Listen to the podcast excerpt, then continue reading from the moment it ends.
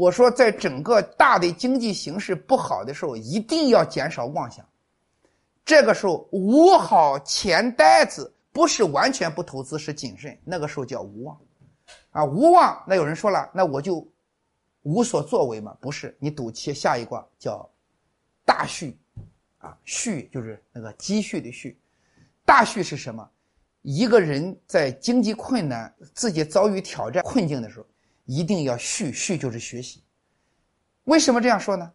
当遇到大的挑战，你自己没有办法的时候，证明你的能力不够了。啊，说白了，当我们遇到困境的时候，很大程度上说明我们自己已经开始能力不够了。